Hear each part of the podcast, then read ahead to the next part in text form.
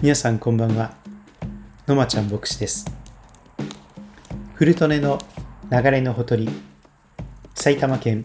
北葛飾郡杉戸町からラブ杉戸ラジオをお届けいたします。ラブ杉戸ラジオは杉戸キリスト教会ののまちゃん牧師によるラジオです。番組は30回目を迎えました。主に杉戸町に関すること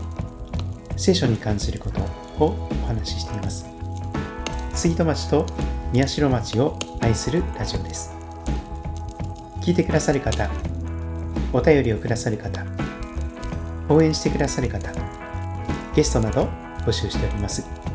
どうぞよろしくお願いいたします。今日の杉戸町最高気温は30度近かったです晴れ時々曇り。かなり暑い一日になりました。2020年6月2日火曜日の夜を迎えておりますが皆さんいかがお過ごしでしょうか？昨日私は夕方に車で少しだけ宮代の方に行きまして東武動物公園のすぐ向こう側にですね新しい村というところがあるんですけどもそこに行って車を止めてそして、まあ、1時間ぐらいですね散策をして歩いておりました。田んぼに稲がですねすくすくと育っておりますしさまざまな形で綺麗な景色を楽しむことができました。雑木林などもたくさんあるのですけどもそんな中でですね各校の鳴き声も聞こえたりしておりました。吹田町に比べて宮代町本当に自然が豊かなんですけれどもこの2つの町が1つの町として、え共に力を合わせてまたお互いにない良さを、え合わせ持って歩むことができたならば本当に素敵だなと思っております。さて、えー、スイートキリスト教会では5月31日この前の日曜日に、えー、皆様宛てに文章を、作らせていただきました。まずそれをお読みしたいと思います。集まる礼拝の再開に向けて皆様いかがお過ごしでしょうか？5月25日月曜日に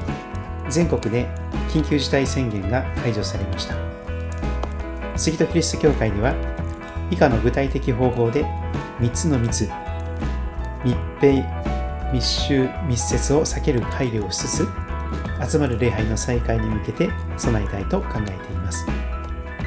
集まる礼拝の再開は6月7日次の日曜日を予定しています。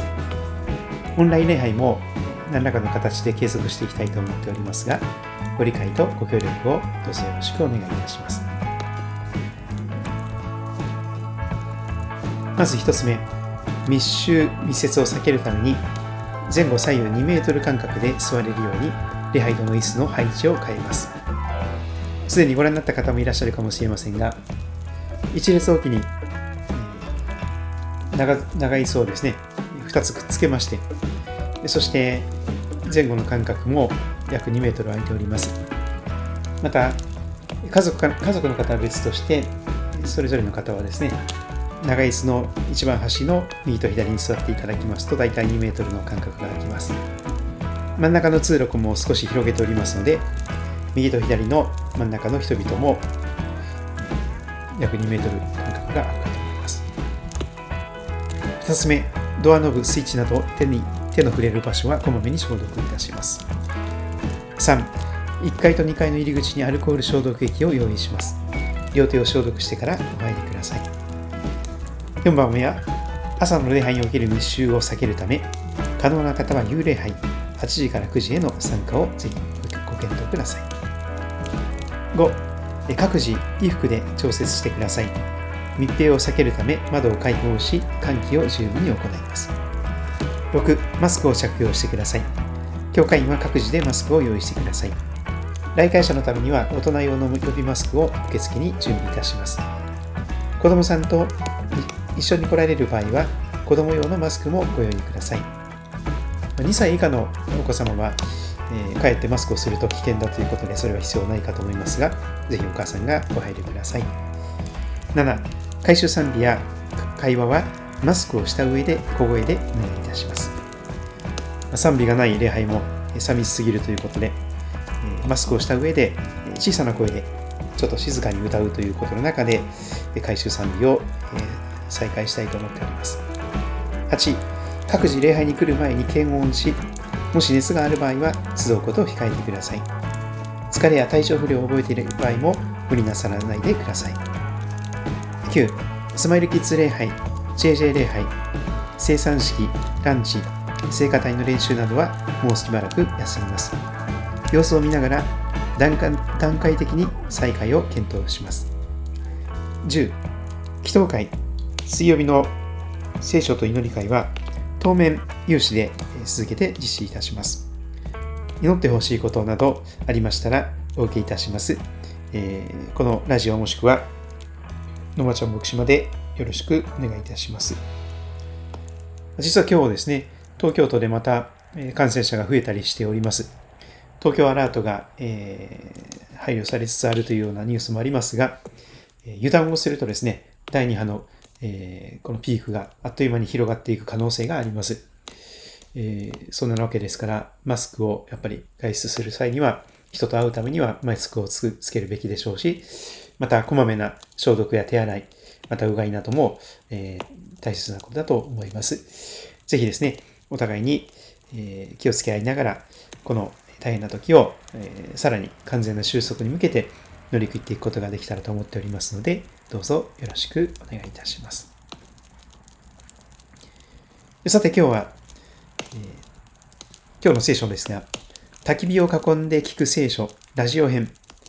5回目をえー、お話ししたいと思います。今日は漱石の続きの14章を開きまして、新しい勇気と風格、信号の父アブラハムの新しい勇気と風格について見ていきたいと思っております。聖書をお持ちの方は、ご自分の聖書をお開きくださり、それぞれの聖書で聞き比べてくださればと思いますが、え私は新海訳2017というえ新しい訳で朗読いたします。創世記14章の一節から最後のところです。さて、シンガルの王、アムラフェル、エラサルの王、アルヨク、エラムの王、ケドルラオメル、ゴイムの王、ティディアルの時代のことである。これらの王たちは、ソドムの王ベラ、ゴモラの王ビルシャ、アデマの王シンガ、ツボイムの王、シェムエベル、ベラ、すなわちツォアルの王と戦った。この5人の王たちは、シディムの谷、すなわち潮の海に集結した。彼らは12年間、ケドルラウメルに仕えていたが、13年目に背いたのである。そして14年目に、ケドルラウメルと彼に味方する王たちがやってきて、アシタロテ・カルナイムでレファイム人を、ハムでズジム人を、シャベ・キリアタイムでエミム人を、セールの山地でフリ人を打ち破り、荒野の近くのエルパランまで進んだ。それから彼らは引き返して、エン・ミシュパテ、すなわちカデシュに至り、アマレク人の全土と、さらにハツェツオンタマルに住んでいるアモリ人を打ち破った。そこで、ソドムの王、ゴモラの王、アデマの王、ジボイムの王、ベラ、すなわちツアルの王は出てきて、シディブの谷で戦う備えをし、エラムの王、ケドルラウメル、ゴイムの王、ティディアル、シンアルの王、アムラフェル、エラサルの王、アルヨクと対峙した。この4人の王と先の5人の王とであった。シティムの谷には歴性の穴が多くあり、ソドムの王とゴモラの王は逃げたとき、その穴に落ちた。そして残りの王たちは山の方に逃げた。4人の王たちはソドムとゴモラのすべての財産とすべての食料を奪っていった。また彼らはアブラムの老い、アブラムの老いのロトとその財産も奪っていった。ロトはソドムに住んでいた。まずこの12節までで区切りたいと思います。前回からの続きですけれども、13章であったこと、所有するものが多すぎて、アブラムとロトは別れて住むことになりました。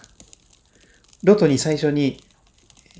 良い場所を選ばせて、そして残った場所にアブラムが移り住んでいくということになりました。ロトが選んだ地は、ソドムの、えー、ところに近いところでした。ソドムの人々は邪悪で、主に対して華々しく罪深い者たちであったと記されていました。そして、前回の13章の12節一方、ロトは低地の町々に住み、ソドムに天幕を移したとはっきり書かれていました。邪悪な人々が住むソドムに、ロトの家族は住んでいたわけです。今日のところにも記されています、創世記14章の12節また彼らはアブラムの甥のロトとその財産も奪っていった。ロトはソドムに住んでいた。親戚、ロトが財産と一緒に、えー、囚われの身となっていった。その略奪行為が行われていた場所であります。続く13節からのところを見てまいりましょう。一人の逃亡者。そこから逃れた一人の逃亡者がヘブル人アブラムのところに来て、そのことを告げた。もしもし旦那様、大変なことでございます。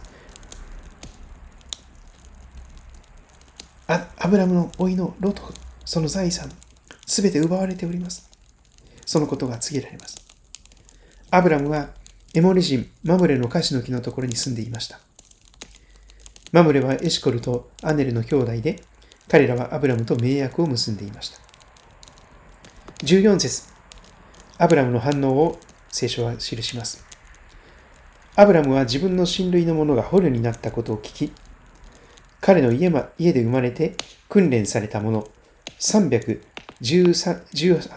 人、318人を引き連れてダンまで追跡した。これまでのところのアブラムでは、エジプトに逃げた時に、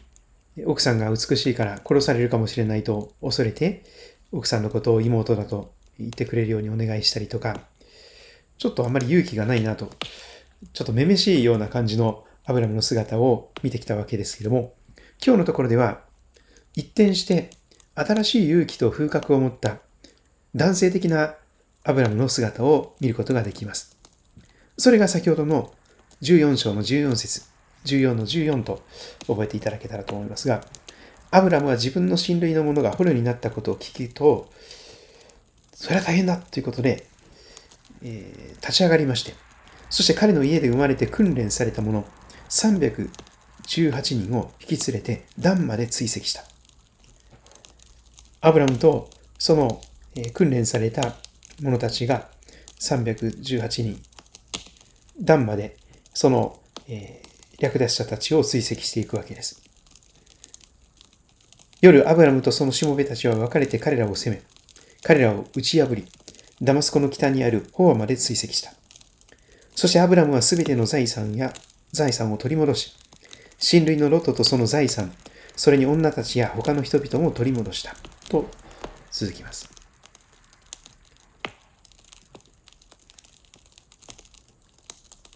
なんとアブラムは、すべての財産、親類のロトとその家族、そのすべてを取り戻すことができたというのです。大勝利です。そして17節が続きます。アブラムがケドルラウメルと彼彼に味方する王たちを打ち破って戻ってきたとき、ソドムの王はシャベの谷、すなわち王の谷まで彼を迎えに出てきた。またサレムの王、メルキゼテクはパンとブドウ酒を持ってきた。彼は糸高き神の祭司であった。彼はアブラムを祝福していった。アブラムに祝福あれ。糸高き神、天と地を作られた方より、糸高き神に誉れあれ。あなたの敵をあなたの手に渡された方に。アブラムはすべてのものの10分の1を彼に与えた。ソドムの王とサレムの王、ミリキゼデク、この二人がアブラムを迎えていくわけなんですけども、ソドムの王は大変横柄な形で、この迎えていきますが、メルキゼテクという人物。この人物はとても不思議な人物であります。サレムの王、メルキゼテク。なんとですね、パンとブドウ酒を持ってきた。まるで生産式をするような感じではないでしょうか。パンとブドウ酒。そして彼は意図高き神の祭司であったと記されております。実は新約聖書のヘブル人への手紙を見ますと、このメルキゼテクについてさらに詳しい解説が記されております。新約聖書ヘブル人への手紙7章1節から見ていきましょう。ヘブル7章1節このメルキゼテクはサレムの王で意図高き神の祭司でしたが、アブラムアブラハムが王たちを打ち破って帰るのを出迎えて祝福しました。アブラハムは彼にすべてのものの10分の1を分け与えました。彼の名は訳すと、まず義の王、次にサレムの王、すなわち平和の王です。父もなく、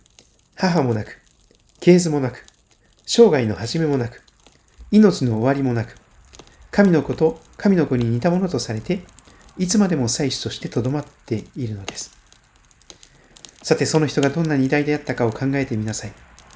族長であるアブラハムでさえ、彼に一番良い戦利品の10分の1を与えました。と続きます。特にヘブル7章3節を見ますと、意味深なことが書かれています。このメリキゼデクという大大祭司は、糸高神の祭司はですね、普通の人間ではないようですね。父もなく母もなく、お父さんもいない、母もいない、系図もなく、生涯の始めもなく、命の終わりもなく、神の子に似たものとされて、いつまでも祭司としてとどまっている。まあ、これは私、イエス様だと覚えるわけなんですけども、まさにですね、神の子イエス様に似たものでとして、旧約聖書に出てくるこのミルキゼテクという祭司。いつまでも祭司としてとどまっているという、ただものではない、普通の人間ではないですね。人間とは超えた、人間とは質的に違う偉大な大祭司の姿を覚えます。パンとブドウ酒を持ってやってきたというのも、本当に象徴的なイエス様と重なってくるその姿であります。焚き火を囲んで、その時のメリキゼゼクさんのそのお顔をぜひ拝見したいみたいなと思うわけですけども、ちょっとですね、焚き火の明かりに照らされたそのお顔は、なんとなくイエス様に似ているんですけども、ちょっと、えー、よくわからないところもあります。メルキゼテクさんは、アブラムを祝福してこう言うわけです。アブラムに祝福あれ。意図高き神、天と地を作られた方より、意図高き神に誉れあれ。あなたの敵をあなたの手に渡された方に。このメルキゼデクという方は、はっきりとこの勝利が神様によってもたらされたものだ。権勢によらず、能力によらず、神様の霊によって、神ご自身によって、この戦いに勝利することができたんだ。これはあなたの手柄ではない。むしろ神様のおかげなんだ。日本人的におかげさまでという言葉で言うならば、まさに神様のおかげで私はこの度の戦いに勝利することができて、ロトとその財産、その家族を全部取り戻すことができた。あなたの敵をあなたの手に渡された方、意図高き神に誉れあれ。天と地を作られた神、その方からの祝福あれ。そして、アブラムは本当に嬉しかったのでしょう。感謝でいっぱいでした。ですから、義務感でも強制されても嫌々でもなく、喜んで自発的にすべてのものの10分の1、すべての良きものの10分の1を取り分けて、このメルケゼテクという意図高き神の祭司にお捧げしていった。そんな姿があります。今日キリスト教会で持たれている10分の1献金というのは、このようなところにも、えー、源を発しております。アブラムは全てのものの10分の1を彼に与えた。それは神様のおかげでこの敵に勝利することができた。その感謝の表れであります。ソドムの王はアブラムに言います。人々は私に返し財産をあなたが取ってください。アブラムはソドムの王に言います。私は糸高き神、天と地を作られた方、主に誓う。糸一本、履物の紐一本さえ、私はあなたの所有物から何一つ取らない。それは、アブラムを飛ばしたのはこの私だとあなたが言わないようにするためだ。ただ、若い者たちが食べたものと、私と一緒に行動した人たちの取り分は別だ。アネルとエシコルとマムレには彼らの取り分を取らせるように。そんな形で聖書の言葉はこの14章の終わりを迎えております。少し前に私が書かせていただいた小冊子、天を見上げて地上を旅する、この中から今日も見ていきたいと思います。新しい勇気と風格。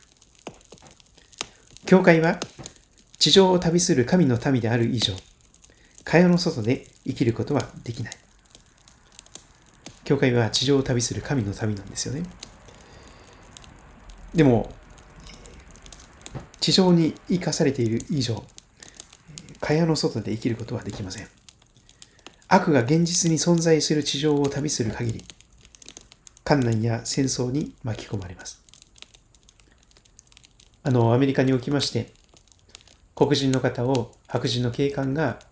窒息死させてしまったということに源を発して、ものすごい、えー、暴動が、えー、起こっております。この世の中というのは本当に悪が現実に存在する世の中であります。観難や戦争に巻き込まれていきます。ソドムに住んでいた自分の親類、老いのロトたちが略奪されたという知らせを聞いたとき、新しい勇気を授かったアブラムは、しもべたちを召集して悪に立ち向かった。そして、アブラムは見事戦いに勝利し、ロトたちを救出した。その時、シャレムの王であり、意図高き神の祭司、メルキゼテクがアブラムに現れ、蒸気のような言葉を持ってアブラムを祝福した。祝福を受けよ、アブラム。天と地を作られた方、意図高き神より、あなたの手にあなたの敵を渡された意図高き神に誉れあれ。少し前の訳ですが、アブラムは神の恵みに応答して、神様の恵みのコールにレスポンスして、感謝とともに全てのものの10分の1をメルクゼゼクに捧げました。ソドムの王は高慢な態度を持ってアブラムを迎えましたが、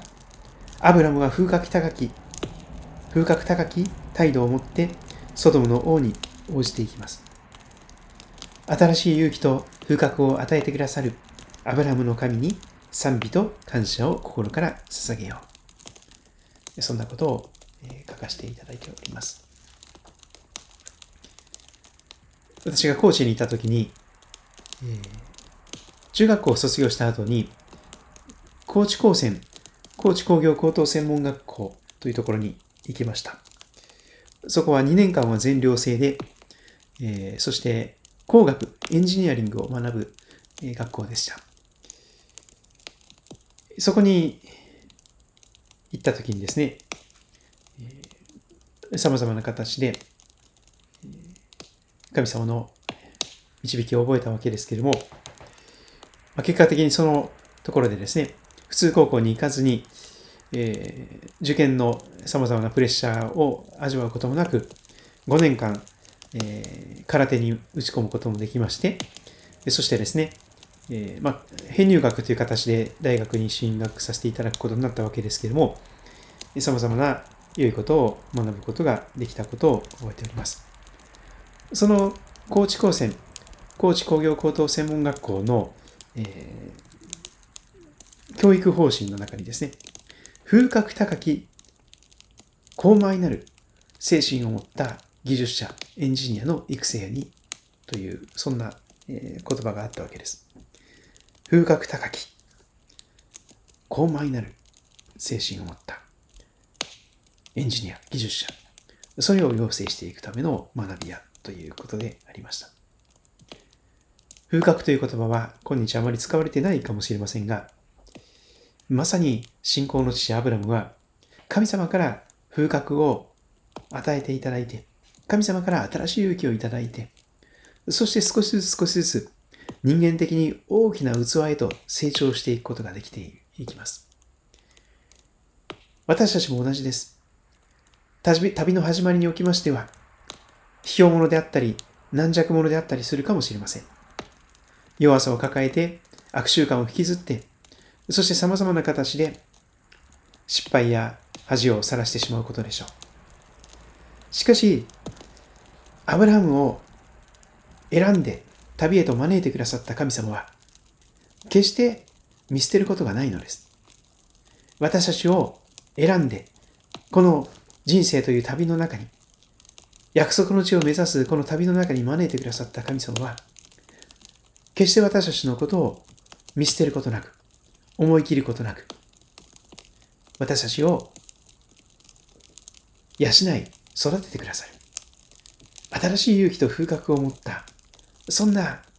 人間に大きく成長させてくださる。そんなことを今日も聖書が語っております。